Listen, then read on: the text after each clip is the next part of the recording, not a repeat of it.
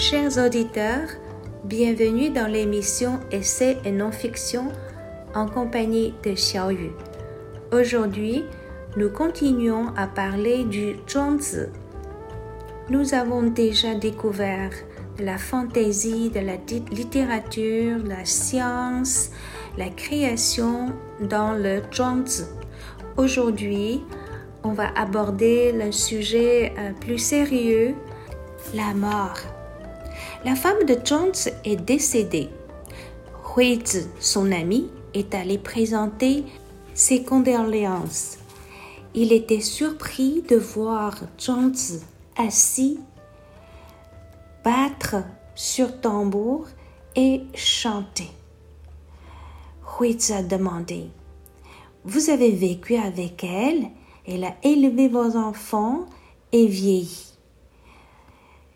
Il devrait suffire de ne pas pleurer à sa mort, mais danser et chanter, ça va trop loin, n'est-ce pas? Jones a dit, vous avez tort. Quand elle est morte, j'ai pleuré comme n'importe qui d'autre, mais je regardais en arrière à ses débuts, à l'époque avant sa naissance, avant qu'elle ait un corps et un esprit. Et un changement s'est produit et elle a eu un esprit, elle a eu un corps. Elle est née. Maintenant, il y a eu un autre changement et elle est morte. C'est comme la progression des quatre saisons printemps, été, automne et hiver. Jones a considéré la mort comme un processus naturel ou une transformation où l'on abandonne une forme d'existence et en assume une autre.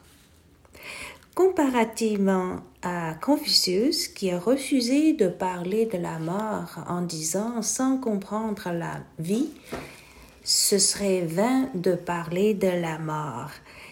Et Jones fait valoir que pour tous les humains le savent, la mort peut en effet être meilleur que la vie. Comme puis-je savoir qu'aimer la vie n'est pas une illusion? Donc, il dit que c'est comme un homme qui, ayant quitté la maison de sa jeunesse, a oublié le chemin de retour. Il enseigne que l'homme ou la femme sage accepte la mort avec sérénité et atteint ainsi le bonheur absolu. Et maintenant, on va voir comment il voit sa propre mort. Lorsque Zhuangzi était sur le point de mourir, ses disciples voulaient lui offrir des funérailles somptueuses. Maître Zhuang a déclaré Je prends le ciel et la terre comme mes cercueil intérieur et extérieur, le soleil et la lune comme mes jades, les étoiles et les constellations comme mes perles. Alors, qu'est-ce que tu veux d'autre chose? Tout est préparé. Qu'est-ce que tu veux encore ajouter? Les disciples ont dit, nous avons peur que les corbeaux et les cerfs-volants vous mangent.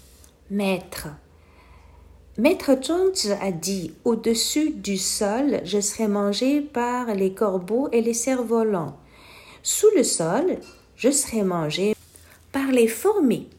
Pourquoi vous volez l'un et donnez à l'autre? Ce serait très biaisé, n'est-ce pas?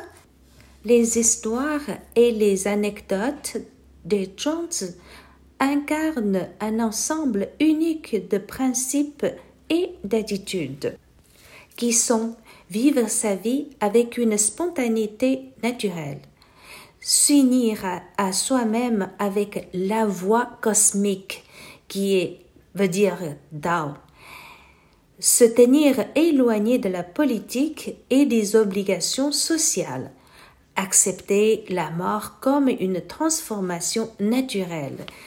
Il montre ses appréciations et éloge pour les choses que les autres considèrent comme inutiles ou sans but. En même temps, il rejette aussi certaines valeurs sociales et le raisonnement conventionnel. Ces principes forment les idées fondamentales du daïsme philosophique.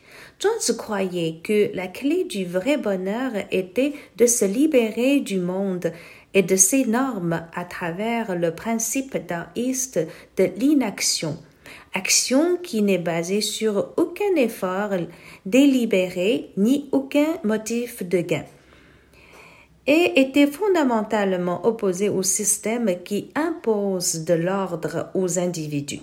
Le Jones interprète l'univers comme une chose qui change spontanément. Et les humains devraient aussi vivre spontanément.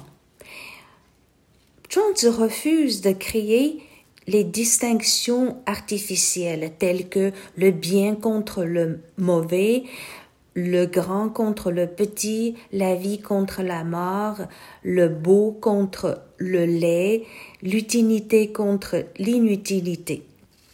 Selon Zhuangzi, l'insouciance et la spontanéité devraient caractériser l'action humaine.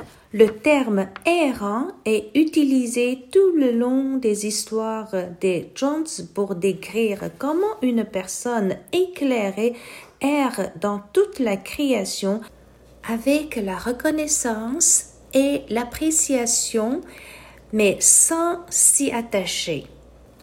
Jones s'oppose rigoureusement au gouvernement formel en raison de l'opposition entre l'homme et la nature. De loin, le Zhuangzi est l'œuvre purement littéraire la plus influente en Chine.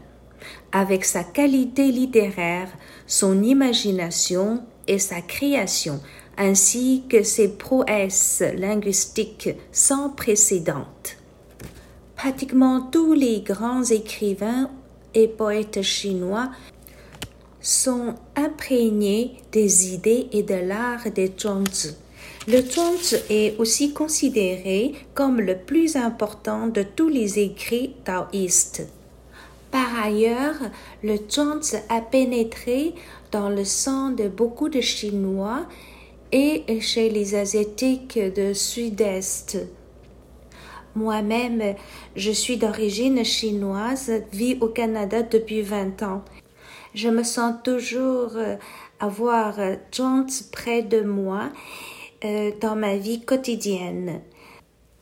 Mais ses œuvres sont toujours très difficiles à comprendre, à lire pour la plupart des Chinois, puisqu'elles sont écrites dans l'ancien chinois. Heureusement, maintenant, elles sont traduites en plusieurs langues on peut toujours les trouver dans les bibliothèques.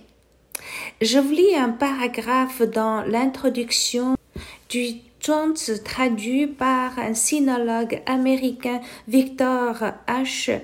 Mayer qui a dit Je ressens un sentiment d'injustice que le Tao de Jing soit si bien connu de mes concitoyens alors que le Jones est si complètement ignoré car je crois fermement que ce dernier est à tous égards une œuvre supérieure. Moi, je partage cette opinion. Alors, euh, merci beaucoup de partager avec moi le moment très précieux, le Jones. Je vous remercie beaucoup et à la prochaine.